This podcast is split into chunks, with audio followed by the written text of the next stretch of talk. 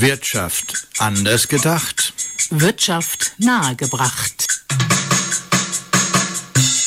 Die Sendung vom ISW, dem Kapitalismuskritischen Institut für sozial-ökologische Wirtschaftsforschung.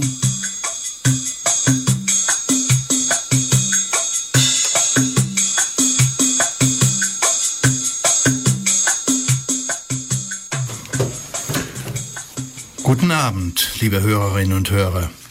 Hier ist die Sendung des ISW, immer am vierten Mittwochabend um 20 bis 21 Uhr an den geraden Monaten.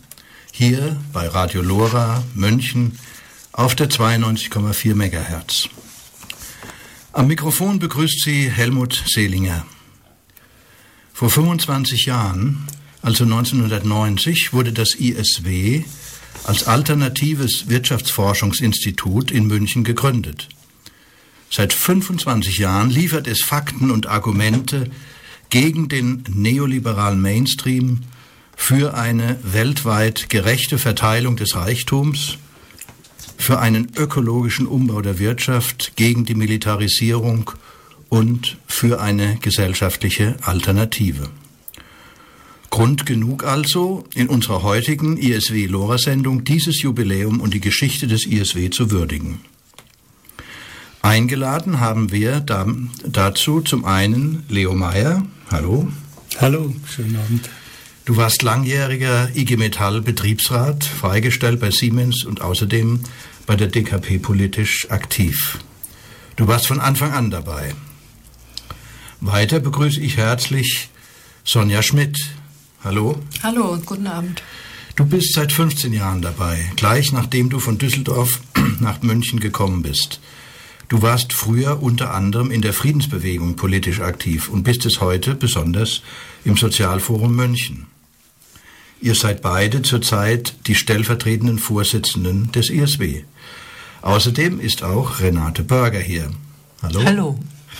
Bei Lora ja bekannt und politisch vor allem bei Attac aktiv.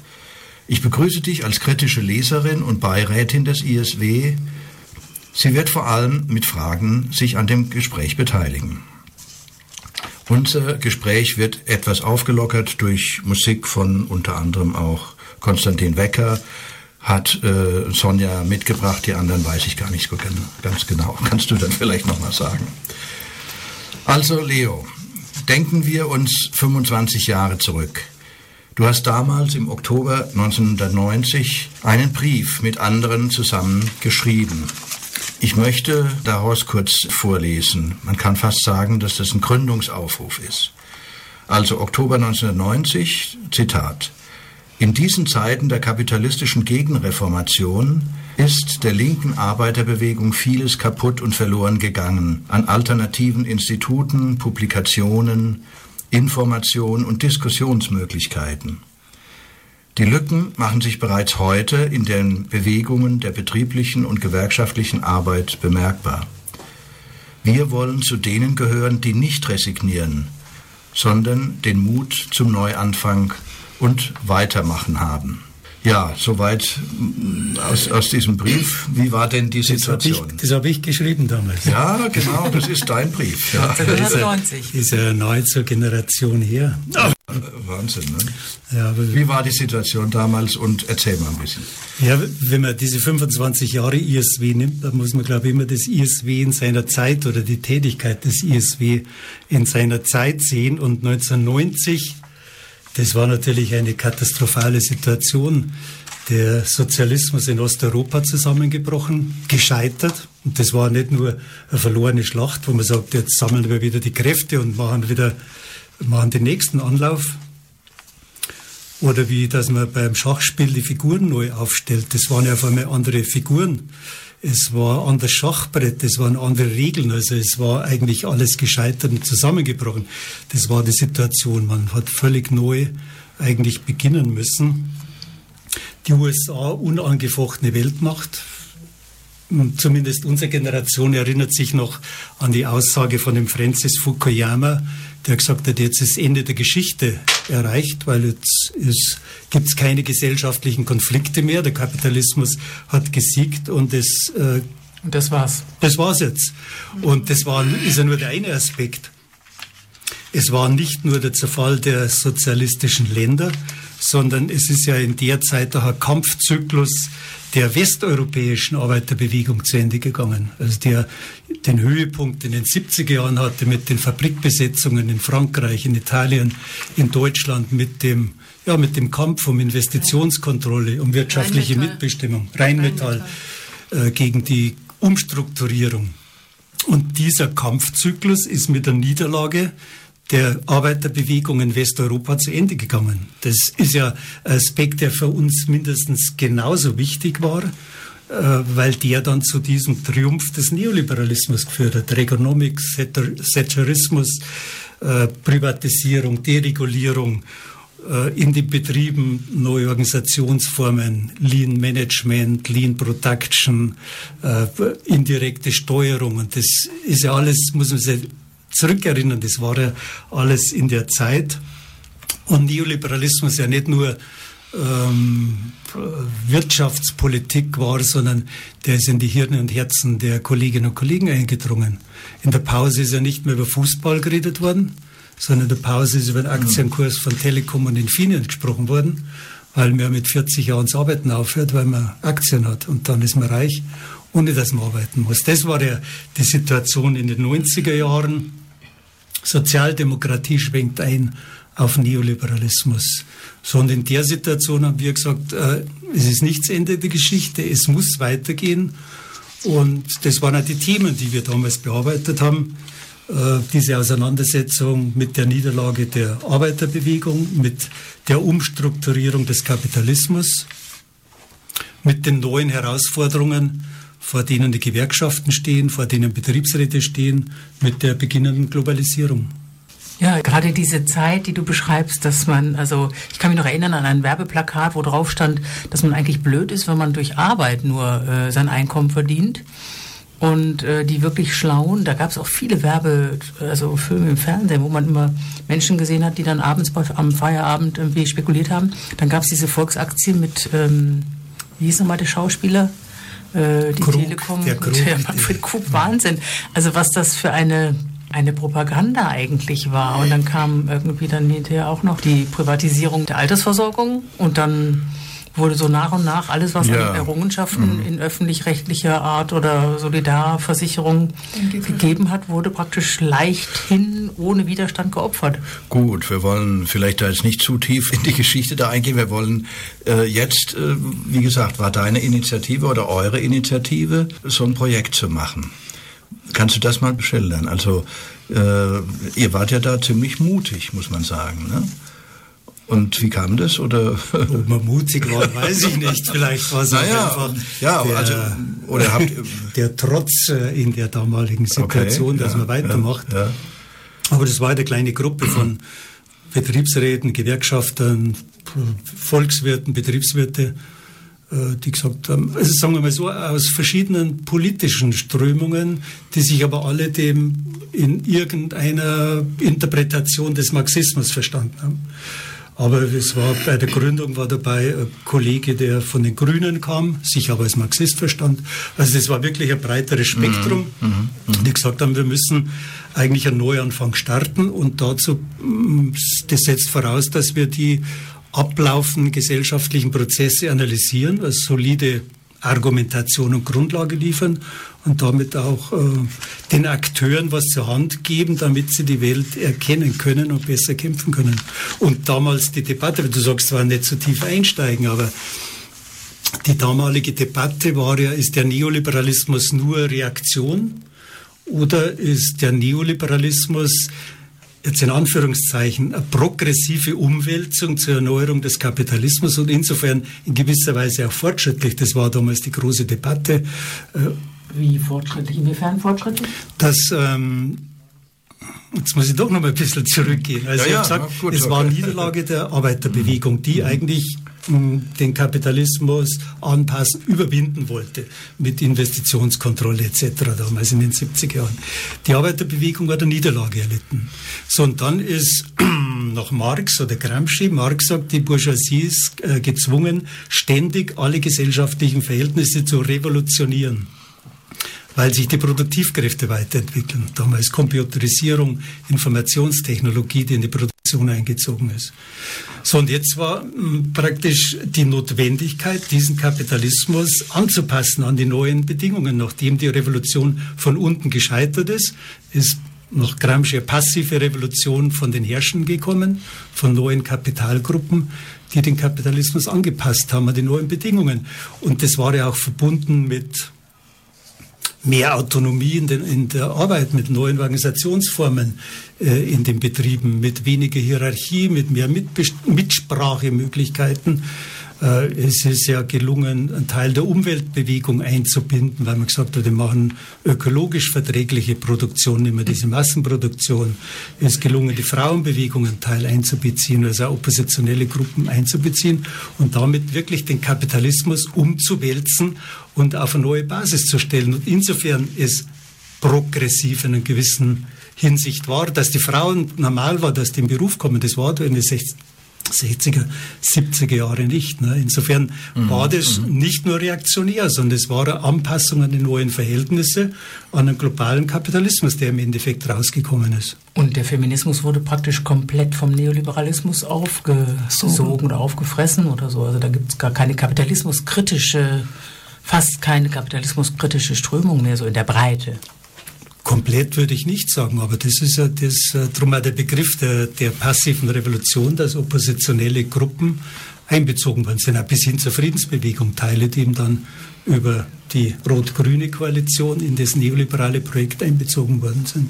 So, und das waren die Themen, die wir analysiert haben. Ist nur Reaktion, wie es häufig heißen hat, weil im Sozialabbau im Vordergrund stand ist, oder ist eine Revolutionierung der Gesellschaft, um den Kapitalismus zu erneuern und stabiler zu machen. Und das war eigentlich unsere Position.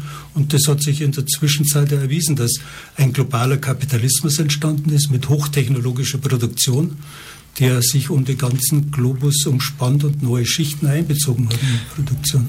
Hattet ihr da auch immer so Redaktionstreffen, wo ihr lebhaft diskutiert habt? Wie, wie läuft es überhaupt so konkret ab, eure Redaktionsarbeit als äh, ESW-Team? Ja, wir haben Redaktionssitzungen und die sind häufig äh, sehr, ja, sehr, sehr diskutierfreudig, weil natürlich, es geht meistens, müssen wir uns mit neuen Phänomenen auseinandersetzen. Mhm. Hat sich da was geändert im Laufe der Jahre? Jetzt was die innere Arbeitsweise sozusagen betrifft, in der Redaktion, in Diskussionen, hat sich da äh, mehr Streit oder weniger Streit oder naja oder was weiß ich. Nein, die Themen haben sie ja verschoben. Ne? Ja, natürlich, diese, ist klar. Diesen Siegeszug okay, des Neoliberalismus, wir ja, haben jetzt die ja, Krise und zur Analyse der Krise gibt es natürlich auch unterschiedliche Ansätze, unterschiedliche Interpretationen und das muss man immer untersuchen und diskutieren und abwägen, die Arbeitsergebnisse vergleichen um dann zum äh, Heft zu kommen, zur Veröffentlichung zu kommen, wo dann möglichst die ganze Redaktion dahinter steht. Und das ist ein äh, arbeitsintensiver Prozess meistens. Die Adressaten, an die ihr euch hauptsächlich äh, wenden wolltet, hm, kannst du das mal ein bisschen beschreiben? Also was war da eure Überlegung und auch wie seid ihr dazu gekommen? Also es ist ja nicht so, so einfach, so einen Start hinzulegen, äh, der dann auch finanziell sich irgendwann trägt, so einigermaßen. Ja, finanziell, finanziell ist ein kleiner Witz. Ne? ja, ja, ja, ja, natürlich. Nein, ich meine wenigstens die Kosten reinholt äh, oder so, nicht? Also Druckkosten, ja. da brauchst du dann schon eine bestimmte Auflage oder eine Zahl von Abonnenten. ja, insofern waren wir Krisengewinnler oder sind immer Krisengewinnler, weil äh, ein, ein, damals in den 90er Jahren oder vorher gab es eine Zeitschrift, die sehr stark im gewerkschaftlichen Bereich und bei Betriebsräten verankert war. Die Nachrichten hat diese Zeitschrift geheißen. Ah, ja. Es war so eine linksgewerkschaftliche ja, Zeitschrift. Ja, genau. Und diese mhm. Zeitschrift ist zusammengebrochen, ist pleite gegangen, aber wir haben den Abonnentenstamm Aha, erhalten okay. und haben praktisch die alten Abonnenten der Nachrichten angeschrieben, haben gesagt, Nachrichten gibt es nicht mehr, aber es gibt jetzt viel was Besseres, nämlich das ISW. Und das war dann auch unsere erste Zielgruppe im Gewerkschaftsbereich Betriebsräte, auch vor dem Hintergrund, dass ja in den Betrieben diese Umstrukturierungen war, die Privatisierung der Telekom, die Internationalisierung von Siemens und die Betriebsräte und Gewerkschaften vor völlig neuen Herausforderungen gestanden sind, die alten Arbeitsmethoden nicht mehr gegriffen haben. Und von daher waren unsere Arbeiten damals. Wir haben Konzernanalyse gemacht von Siemens, eine Konzernanalyse von der Metro, Konzernanalyse von der Post, von der Deutschen Post und Telekom, immer für die Gewerkschaften und für die Betriebsräte, um diese betrieblichen Auseinandersetzungen zu unterstützen. 1999 Seattle, die Geburtsstunde der weltweiten globalisierungskritischen Bewegung. Von da hat sich dann unsere hm, Zielgruppe etwas verschoben. Erweitert. Erweitert. Äh, unser Anliegen war, dass man aus marxistischer Sicht einen Beitrag leistet zu einer Theorie der Globalisierung. Wir haben damals auch mit kubanischen Wirtschaftswissenschaftlern zusammengearbeitet an dem Thema und auch gemeinsam veröffentlicht. Äh, und insofern erweitert hat sich unser Spektrum eben auf mhm. diese globalisierungskritische mhm. Bewegung. Das ist so von den Zielgruppen. Ja, die, ja, die, ja. Die ja, das kann man auch noch, noch äh, verstärken. Als Attac gegründet worden an Anfang der 2000 rum. Ne? Mhm. Und die Sozialforumsbewegung, das waren natürlich auch Zielgruppen oder Gruppierungen, äh, wo wir uns erhofft haben, dass die mit den Heften was anfangen können und dass wir ja, auch die Themen entsprechend natürlich ausgeweitet haben. Fachexpertise für den Hintergrund, genau, gerade in den Anfängen auch der globalisierungskritischen Bewegung. Jetzt inzwischen gibt es auch andere Publikationen, mit denen das dann immer so daneben also Attac hat eigene, aber ich kann mich, ich finde auch, dass es also eine we wesentliche Fachexpertise ist für spezifische Themen. Man muss Attac. Die Konkurrenz ist größer geworden für Sie als wir. In den 90er Jahren gab es eigentlich nichts mehr. Da gab es die Zeitschrift Sozialismus aus Hamburg und es gab ja. das ISW, aber es gab äh, und die Zeitschrift Z, aber es gab noch keine Rosa-Luxemburg-Stiftung. Es gab eigentlich nur uns und von daher war es am Anfang, haben wir einen dynamischen Aufschwung gemacht mit den Abonnenten und, und Lesern. Und dann ist auch die Konkurrenz, glücklicherweise die Konkurrenz wieder größer worden, dass eben auch sich andere linke Kräfte und Spektren wieder berappelt haben und wieder das finde ich auch, weitergearbeitet haben dass man das auch positiv sehen muss. Ja, also es nicht nur aus dem eigentlichen äh, eigenen Egoismus sozusagen, sondern für die Linke insgesamt finde ich natürlich. Ja, die Diskussion ist ja breiter toll, geworden. Nicht, dass also es Attac gibt und dass da auch eine Publikation ja. gibt und die Rosa Luxemburg eine Stiftung hat und, und, und äh, dann auch. Aber umso, umso schwieriger wird es für uns und umso besser müssen wir sein. Unsere Qualität ja, muss sehr ja, gut sein und wir müssen an den Themen dran sein, die die benötigt werden von den Akteuren und Aktivisten. Ja gut, und wenn man die heutige Situation betrachtet, sieht es ja nicht so schlecht aus in der Richtung. Ne? Also von, von der Wie viele Hälfte? Von den Themen meinst du? Von den Themen, von, den, von der Existenzsicherheit äh, sozusagen und von der Zahl der Abonnenten ging es ja stetig aufwärts. Wie viele sind es denn? Ich glaube, dass wir irgendwie so um die 1000 Abonnenten nein, haben und irgendwie ja, 400 oder 500 ja, mehr Förderer. 100, mehr, mehr Förderer. Mhm. Also ist ungefähr gleich viel Förderer und einfache ja. Abonnenten, glaube ich, so. Und die also, wir haben so eine Auflage von 2000 ist so unsere Auflage, weil wir machen ja Verkauf auch so, äh, sagt man so, was der Handverkauf, mhm. ja. wo der Helm oder einer der besten Verkäufer ist. Naja, Fred und zwar auch. Ja gut, der Anspruch jetzt auch von, jetzt wenn man das ISW beschreiben will, von der, von der Art her, dann äh, kann man schon sagen, wissenschaftlich ist schon ein Anspruch da, wissenschaftlich Denk. exakt zu bleiben. Ne?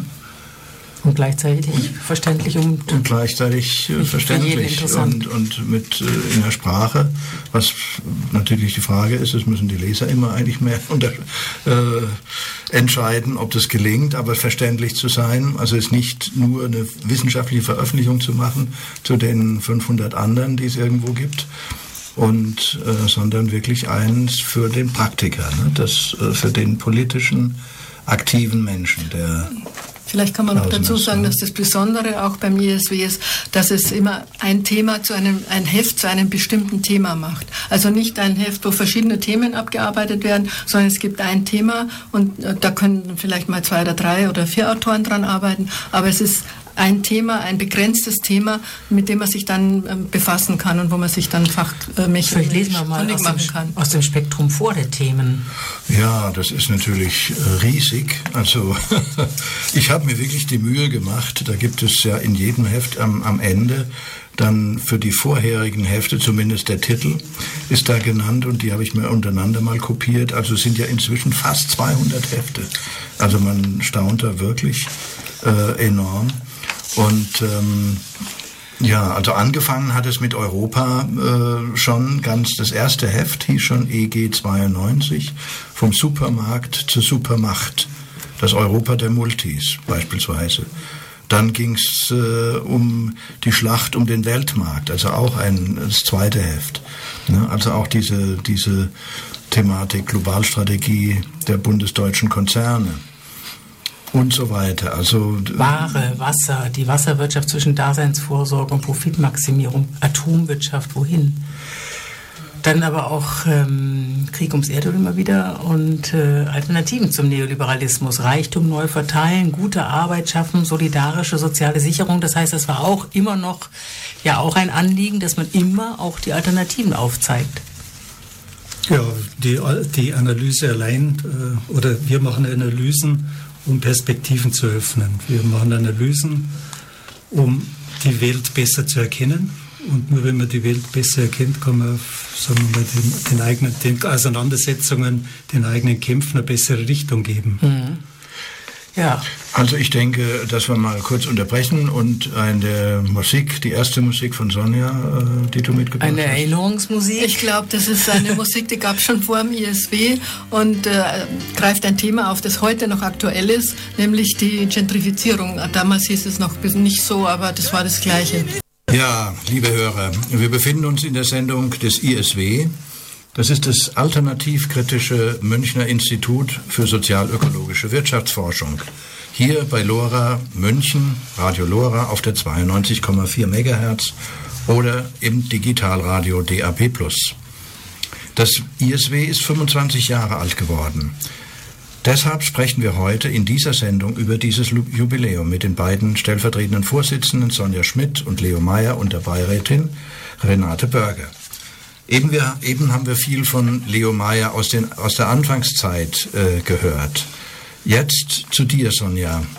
Seit du in München bist, seit 2000, machst du dich vor allem dafür stark, dass das ISW sich nicht nur schriftlich äußert, sondern auch vor Ort bei den verschiedensten Gelegenheiten präsent ist, mit Infotisch und Hefteverkauf, dass es regelmäßig Veranstaltungen gibt, Vorträge und so weiter, das verteilt wird.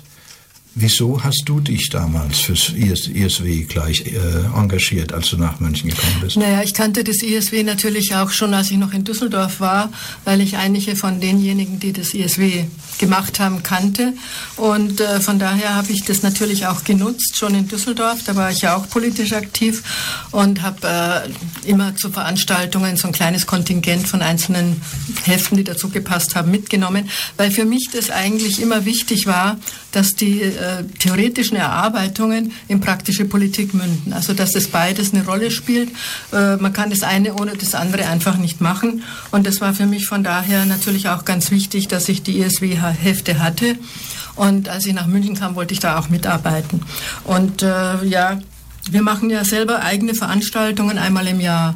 Äh, das ISW-Forum, das hat sich ganz gut etabliert. Die meisten Münchner kennen das ja auch oder viele jedenfalls. Und wir haben auch den Anspruch, dass wir wenigstens zu den wichtigsten Heften auch eigene Veranstaltungen machen, damit wir mit den Lesern und äh, denjenigen, die das ESW kennen und die sich damit auseinandersetzen, auch die Diskussion haben. Das ist ja auch wichtig, dass man eine Rückmeldung kriegt, äh, wie die Themen genutzt werden und ob die richtig sind und so weiter. Insofern äh, versuchen wir das eben auch so zu verarbeiten. Und dann kennen mich viele in München, dass ich halt zu vielen Veranstaltungen komme mit einem Infostand vom ISW. Das stimmt. Bei jeder interessanten Veranstaltung hinten am Infotisch sitzt Sonja Schmidt. Mit Manchmal auch andere. und bietet die Hintergrundexpertise ja. zur Veranstaltung. Und ich muss auch sagen, dass ich das gerne mache. Äh, sowieso in München ist es, wenn man zu Veranstaltungen geht, ist es ja kein extra Aufwand. Aber auch, äh, wir gehen ja zu vielen Kongressen, auch bundesweit und machen Infostände. Und äh, da muss ich schon sagen, eins der schönsten Erlebnisse dabei ist eigentlich immer, dass man eine positive Rückmeldung kriegt. Da kommen immer Leute genau, am das Stand. Das wollte ich dich auch mal konkret fragen. Ja, da kommen immer Leute am mhm. Stand und sagen, ah, das ist toll, was ihr macht, das kann ich gut brauchen. Und das ist für uns natürlich auch wichtig, dass wir, dass wir so ein Feedback kriegen. Und äh, ja, wir versuchen natürlich das ISW über München hinaus auch bekannt zu machen. Eben deswegen gehen wir auch zu vielen anderen Veranstaltungen, versuchen auch in anderen Städten mal Veranstaltungen zu machen. Und ähm, Und viele Vorträge ja auch. Und ne? viele also Vorträge. Eingeladene viele, jetzt, nicht? Also, also, wo eine Gewerkschaftsgruppe sagt, äh, da haben wir das Heft gelesen und äh, da möchten wir gerne Ja, mal mit ja. dem Referenten dann einen, einen Abend machen oder und so. Also sowas, das, nicht? wir Das können fast gar nicht alles äh, bedienen, Ja. was Mhm. angefragt ist. Äh, dann ist. Das ist ja immer ein Aufwand, irgendwo hinzufahren für einen Vortrag. Das kann man nicht immer machen, aber das machen schon, also Konrad und Leo, die machen das sehr häufig, der Walter auch. Und auch der Franz, also du machst es ja auch, Helmut. Also das ist schon auch ein äh, wichtiger Aspekt, dass man solche ähm, ja, Anfragen nutzt und auch äh, bedient. Ich will auch ganz gern noch mal so im Rückblick sagen, wie das auch immer für mich sich so dargestellt hat, so die theoretischen Ausarbeitungen und in der praktischen Politik. Also wenn man mal das europäische, das erste europäische Sozialforum nimmt in Florenz, da waren wir dabei. Dazu haben wir ja auch Themen gearbeitet und wir haben dort auch einen Workshop gemacht. Das äh, finde ich eben wichtig, dass wir auch solche großen äh, Veranstaltungen oder G8 in Heiligendamm, da waren wir eben auch mit Workshops und, und mit unseren Angeboten oder jetzt zum 50. Jahrestag der NATO in Straßburg und jetzt im G7 in Garmisch, da waren wir sehr aktiv dabei beim Alternativen Kongress und auch in Garmisch vor Ort. Also das ist schon für uns auch wichtig, dass die Arbeit, die da gemacht wird in der Redaktion, die wissenschaftlich-theoretische Arbeit, dass die auch einen praktischen Nutzen hat, dass das auch da angewendet wird und dass man da auch die Kontakte knüpft und dass das auch bekannt gemacht wird, dass diejenigen, die halt ähm, auch mehr in der praktischen Arbeit sind, dass sie da unterstützt werden durch die Arbeit. Und heute feiern wir das 25-jährige Jubiläum des ISW, das ist das Institut für sozialökologische Wirtschaftsforschung. Und wir haben schon viel gehört über die Geschichte des ISW, über die speziellen thematischen Hefte, über die Hintergrundexpertise für die globalisierungskritische Bewegung. Wichtig war auch immer die Ökologie und äh, sozialökologische Wirtschaftsforschung heißt es ja auch von Anfang an. Leo, vielleicht sagst du noch mal, wie das kam, dass ihr gleich schon vor 25 Jahren das ökologisch mit reingenommen habt. Ja, weil schon damals klar war, dass äh, das war seit dem, der Studie von Club of Rome über die Grenzen des Wachstums war ja klar, dass die, das ökologische Problem zu einem, einem der brennenden Probleme wird.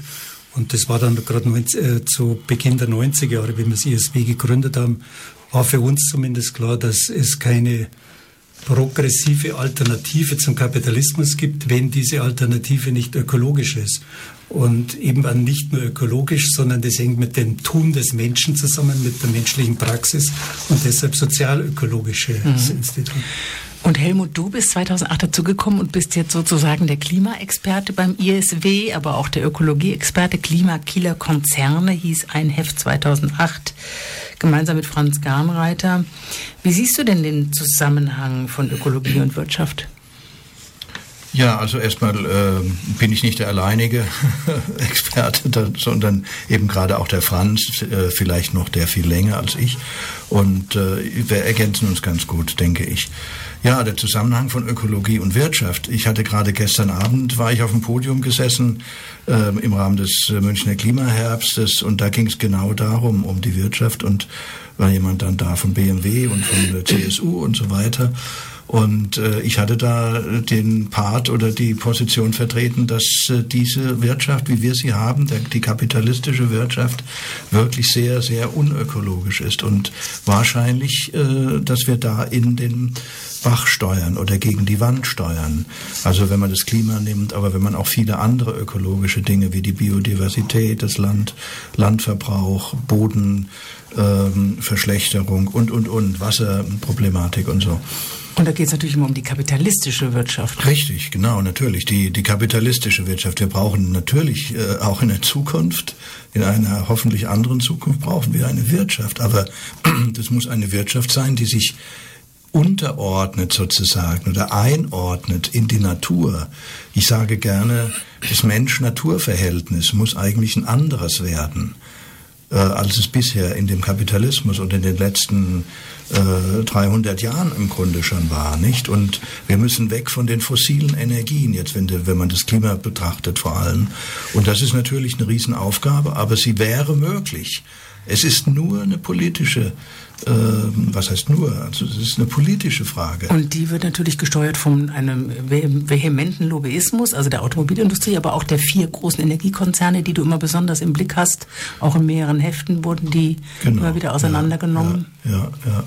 ja gut, also äh, gerade das letzte Heft, da haben wir uns, ähm, der Franz und ich, äh, äh, extensiv oder intensiv mit, äh, mit der äh, sogenannten Energiewende beschäftigt, die, ich sage, inzwischen eine Rückwärtswende geworden ist.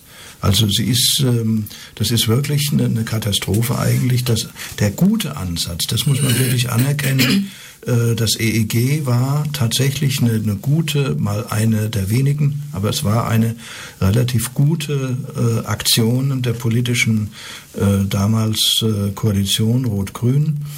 Und ähm, die ist inzwischen verwässert worden und wird systematisch eigentlich äh, äh, kaputt gemacht und es geht im Grunde rückwärts. In Kohle, in Atom möglicherweise also, Ja, das kann man an Zahlen so, sogar festmachen. Das wird vielleicht manche Hörer überraschen.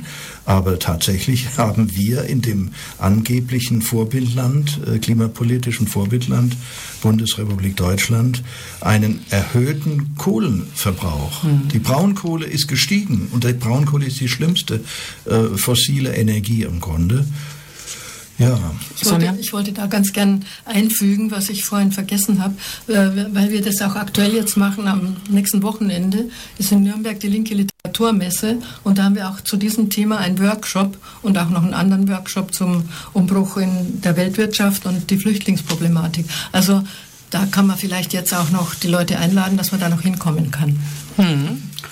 Ich, ich, gebe dem Helmut recht, oder das ist ja, mh, hm, zieht sich durch unsere ganzen Hefte durch dass wir diese Konzernkritik, Kapitalismuskritik und Konzernkritik leisten, weil die Konzerne, multinationale Konzerne, der Kern der heutigen Weltwirtschaft sind. Und das Züricher, die Technische Universität Zürich hat ja in einer Studie ermittelt, dass es 172 äh, im Wesentlichen Finanzinstitute sind, die, 40 Prozent des Vermögens von 46.000 transnationalen Konzernen kontrollieren. Also das sind wirklich ein paar hundert Konzerne, die die Weltwirtschaft kontrollieren. Und insofern ist es natürlich richtig, dass wir in der Klimafrage uns konzentrieren auf diese Rolle der Konzerne. Und trotzdem ist das Thema aber auch vielschichtiger. Und das ist für uns als ISW eine Herausforderung. Vielschichtiger deshalb, weil wir zum einen mit unseren Publikationen unterstützen den legitimen Kampf zur Verteidigung von sozialen Rechten, den legitimen Kampf um höhere Löhne. Gleichzeitig ist aber klar, dass der des Konsumtions- und Produktionsstandard, der in Europa herrscht, dass der nicht auf acht Milliarden Menschen verallgemeinert werden kann. Und äh, nachkapitalistische, sozialistische Gesellschaft äh, entweder ist die verallgemeinerbar für die ganze Welt oder sie ist nicht sozialistisch. Das heißt, wir müssen gleichzeitig mit der Unterstützung des legitimen Kampfes um soziale Rechte ist die Herausforderung, die arbeitende Klasse, die Mehrheit der Bevölkerung psychologisch und kulturell darauf vorzubereiten, dass ein grundlegender Umbruch in den, im Konsumptionsverhalten und, und in der Produktionsweise erforderlich ist. Und die Gewerkschaften, die er ja vor allen Dingen auch adressiert. Genau, das ist eine Riesenherausforderung. Und wenn uns das nicht gelingt, diese, also zum einen Konzernkritik zu machen, die profitieren an der, am Kaputtmachen der Umwelt, an der Vernichtung von Ressourcen, und gleichzeitig aber diese kulturell-psychologische Vorbereitung der arbeitenden auf die globalen Herausforderungen. Dann werden immer die Rechten in der Vorderhand sein. Und das ist ein ungelöstes Problem, aber an dem wir arbeiten müssen, nicht nur wir, sondern insgesamt die fortschrittlichen Kräfte. Eine Errungenschaft sind ja auch die Vereinten Nationen, unter deren Dach die Klimagipfel stattfinden. Helmut, siehst du denn in dem kommenden Klimagipfel immer noch einen ein Zipfelchen von sinnvollem Gipfel oder ist, gehörst du zu denen und das ISW zu denen, die sagen, also jetzt genug gegipfelt, eigentlich ist das auch nur noch eine Lobbyveranstaltung und ein Greenwashing und wir können das eigentlich gar nicht mehr ernst nehmen? Ja, das ist auch ähm, eine wichtige Frage und äh, auch umstritten in der Ökologiebewegung ganz konkret auch in der Klimabewegung. Ähm, meine Position, und ich denke auch vom ISW, ist die, dass im Prinzip wir nichts Besseres zurzeit haben als die UNO und wir müssen wirklich die auch verteidigen und auch so einen Klimagipfel im Prinzip verteidigen. Andererseits müssen wir sagen, dass so wie es abläuft und so äh, äh, windelweich und wachsweich, wie das, äh, wie das dort passiert, äh, ist es natürlich total zu kritisieren. Nicht? Das ist also eine, eine Veranstaltung, die, die auch, ich bin da ziemlich pessimistisch für Paris, dass da, das kann man ja schon ablesen an dem vorliegenden Entwurf für die, für die Verhandlung, äh, dass da bei weitem nicht das herauskommen wird, was notwendig wäre für, das, äh, für den Schutz des Klimas. Nicht? Und, äh, Andererseits gibt es ja eine sehr vehemente Klimabewegung. Siehst du da, dass das vielleicht auch vergleichbar mit der Arbeiterbewegung eine starke Bewegung ist, die auch die richtigen Fragen stellt? Also die Fragen nach dem notwendig anderen Wirtschaften zum Beispiel, wie es Leo jetzt angedeutet hat? Das ist zum Teil schon der Fall, ja. Ähm, sicherlich. Aber da ist ein großes Manko. Also es hat meines Erachtens noch lange nicht das Potenzial, was die Arbeiterbewegung mal gehabt hat. Und ähm, ich meine, äh, das ist in, auch irgendwo müssen wir wieder zu so einer Kraft kommen. Sonst haben wir keine Chance. Sonst hat die Menschheit eigentlich meines Erachtens keine Chance. Und das ist natürlich ungeheuer schwer, weil es ist wirklich auch eine globale Geschichte. Und ähm, deshalb äh, denke ich auch, dass äh, der Gedankengang Klimagerechtigkeit, das heißt zwischen Nord und Süd, äh, müssen wir wirklich auch äh, zu einer anderen Verteilung kommen und einen Ausgleich schaffen. Ähm, Gerade ist es ja das Verrückte, dass äh, genau die Länder, die am allerwenigsten dafür können, für den Klimawandel, dass die am stärksten betroffen sind von Hurricanes, Überschwemmungen, Dürren und so weiter. Äh, und bei uns eigentlich in den reichen Ländern äh, wir im Grunde äh, riesige Klimaschulden eigentlich haben. Was wieder die Frage aufwirft, wer trägt diese Klimaschulden? Ähm, tra tragen das die Menschen? Nein, nein ja, das, das ist natürlich die sowieso ihre Frage, Miete nicht bezahlen können oder eine, ähm, nein, wer trägt die? Nein, das sollte natürlich nach dem Verursacherprinzip auch passieren dann. Aber das ist eine Frage der gesellschaftlichen Auseinandersetzung dann. Mhm. Wir wollen uns in der letzten Phase der Sendung dann eben auch mit den Alternativen noch stärker beschäftigen und mit den Aussichten oder mit den Zukunftsaufgaben des Instituts für sozialökologische Wirtschaftsforschung, dessen 25. Jubiläum wir heute hier begehen. Dazu aber jetzt erstmal ein bisschen Musik dazwischen. Big Business in der Haute Voleux hat Konstantin Wecker da besungen. Wir sind in der Sendung des Instituts für sozialökologische Wirtschaftsforschung. Sonja Schmidt und Leo Meyer und Helmut Selinger sind hier und haben erzählt von ihren Schwerpunkten theoretischer und praktischer Art. Jetzt wollen wir noch über die Aufgaben sprechen, die das ESW sich für die Zukunft vorgenommen hat. Zum Beispiel auch das Thema Digitalisierung steht jetzt auf dem Programm. Und das wird übrigens auch für einen Jüngeren jetzt geschrieben weil die ja auch mit der Digitalisierung aufgewachsen sind. Also es gibt auch Nachwuchs. Ja, also wir haben äh, in der Redaktion Verstärkung gekriegt durch Kerem, der uns ja natürlich den Altersdurchschnitt senkt. Und wir kämpfen natürlich auch darum, dass wir weitere jüngere Leute finden, die bei uns äh, mitarbeiten. Ähm, sein Thema, das wird, hast du gerade angesprochen, äh, digitale Demokratie, das wird Anfang nächsten Jahres fertig werden. Das heißt, da geht es auch wieder um die Frage, ob die Digitalisierung auch einen Fortschritt genau. enthält, der sich nutzen ließe, genau. oder ob es nur eine Form naja, der Rationalisierung wir, wieder Wir können sie ja nicht wegdiskutieren. Sie, sie, ist da und wir müssen damit umgehen und wir müssen versuchen, auch äh, äh, Kriterien zu finden, wie wir, wie wir die beurteilen und was wir daran weiterverfolgen können und wo wir eben Schwerpunkt drauf legen. Also ich kann jetzt zu dem Heft nicht allzu viel sagen. Es arbeiten noch zwei andere Personen daran auch mit. Also wir sind heftigsten Austausch jetzt schon. Äh, wie das Heft dann werden soll, ist ja auch ein breites Thema. Da muss man sich ja auch einschränken. Man kann ja nicht alles äh, reinnehmen. Eins äh, der nächsten Hefte oder überhaupt das nächste Heft, äh, da können sich, glaube ich, alle äh, Abonnentinnen und Leserinnen sehr darauf freuen. Das ist das Heft zu unserem Jubiläum. Da haben wir ein Sonderheft jetzt gemacht und äh, wir haben zehn oder zwölf Autorinnen, die zu jeweils einem bestimmten Thema ähm, ja, aktuell ihren Beitrag liefern. Das kann sein ein Rückblick auf die bisherige Arbeit, das kann sein eben ein Ausblick, äh, wie, wo kann es hingehen, wo muss man Schwerpunkte setzen. Und das, äh, glaube ich, wird ein sehr interessantes Heft, weil es ein sehr breites Spektrum ist an Autorinnen. Welche habt ihr gewonnen? Welche Autoren und Autorinnen? Oh, das geht an von Elmar Altvater, Frank Deppe, Georgos Kondros von Syrissa, ja. Satin, äh, Mario Candias von der Rosa-Luxemburg-Stiftung. Ja, Hubert Thiermeier von Verdi. Ja, es fallen uns mhm. wahrscheinlich nicht alle ein. Anna Ochtkühner, die auch bei unserem Forum da war, aus Russland. Bei der also können wir auch sagen, dass es dann auch eine Feier geben wird. An genau. Vielleicht sagen wir das, das, auch gleich noch. Das sagen wir nachher, mhm, vielleicht okay. äh, zum Schluss. Äh, ja. Damit die Hörer dranbleiben. ja, ein weiteres Thema, das auch gerade in Arbeit ist, das wird den ganzen Bereich äh, der Lebensmittel betrachten, Nahrungsgewinnung, Hunger in der Welt. Wer, ist, wer hat es zu verantworten? Natürlich werden wir den Fokus auch da auf die Lebensmittelkonzerne, aber auch auf die Frage der Spekulation mit Nahrungsmitteln wird da vorkommen. Also diese Themen alle. Das ist eins eines unserer nächsten Themen. Das wird gemeinsam oder mit die Autorin ist von der Arbeitsgemeinschaft Bäuerliche Landwirtschaft. Landwirtschaft ja.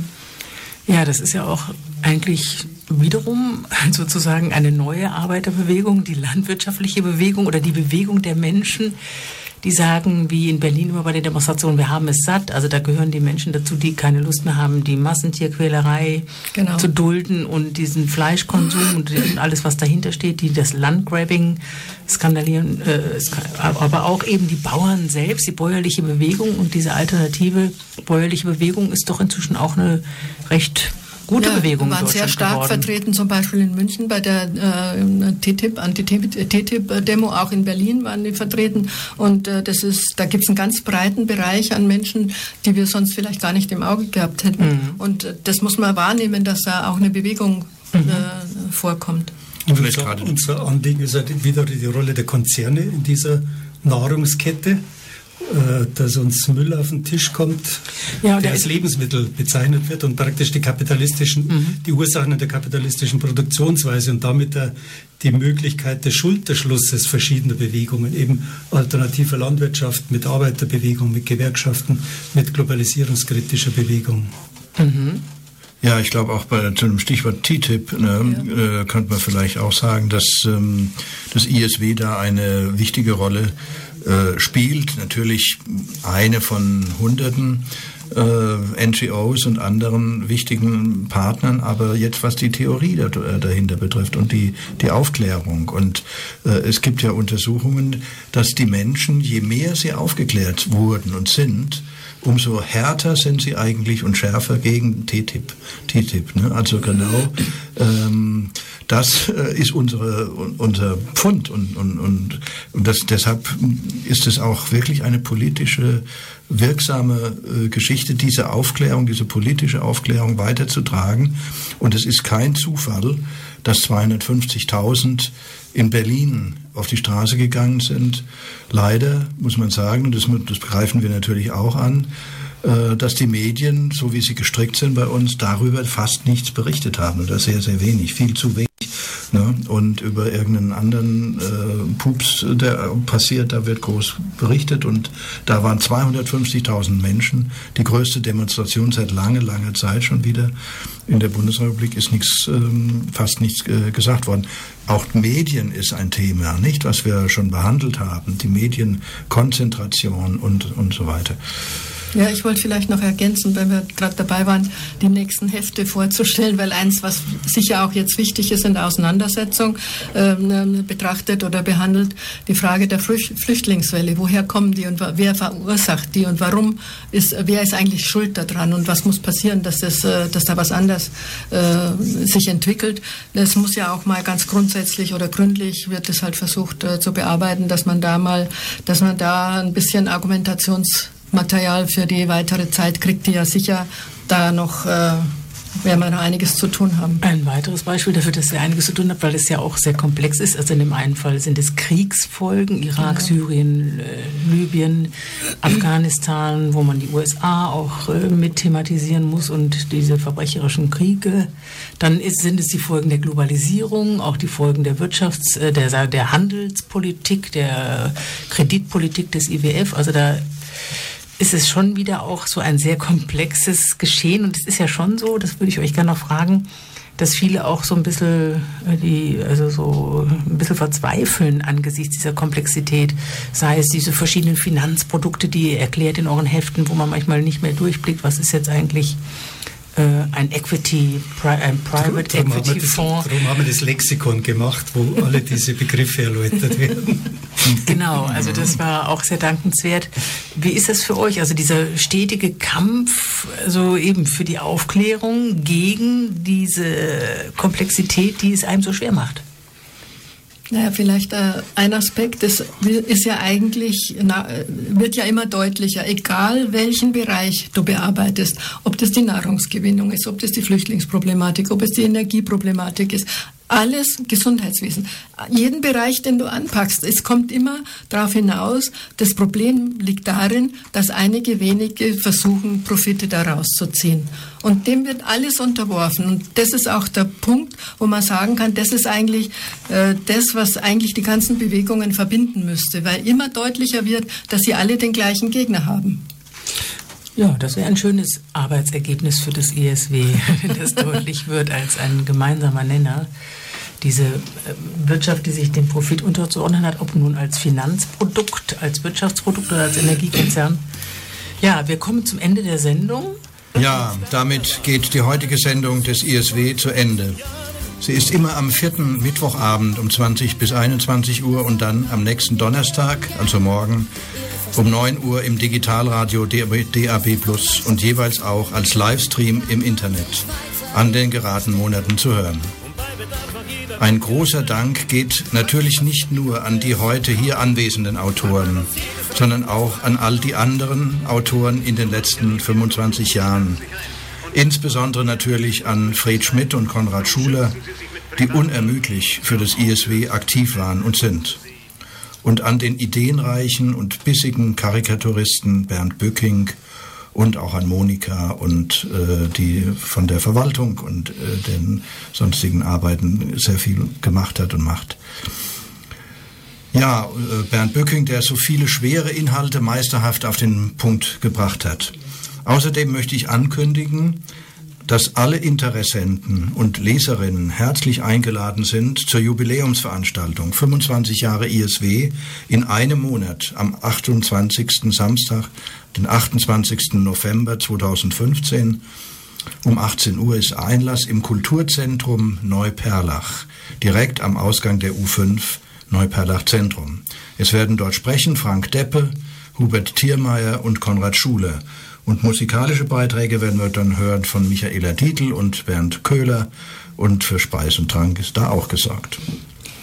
Ich möchte Sie und euch auch noch auf die Internetseite www.isw-münchen.de hinweisen, wo man die neuesten Publikationen des ISW sehen kann. Kommentare. Und auch aktuelle Kurzbeiträge und Einschätzungen in einem regelmäßigen und hochinteressanten Newsletter zu finden sind. Zum Beispiel eben jetzt, wie wir schon angesprochen haben, mit aktuellsten Einschätzungen zur Flüchtlingsproblematik oder zu Griechenland. Ich wiederhole nochmal die Webadresse www.isw-münchen.de. Vielen Dank nochmal an Felix Jakowitz von der Technik, an Sonja Schmidt Renate Leo Meyer und Helmut Seelinger und dem ISW insgesamt auch nochmal ein herzliches Dank. Genau. Sage ich danke für jahrelange zuverlässige Expertise für den täglichen Kampf. Wir wünschen Ihnen und euch noch einen schönen Mittwochabend und sagen Servus. Bis zum nächsten Mal.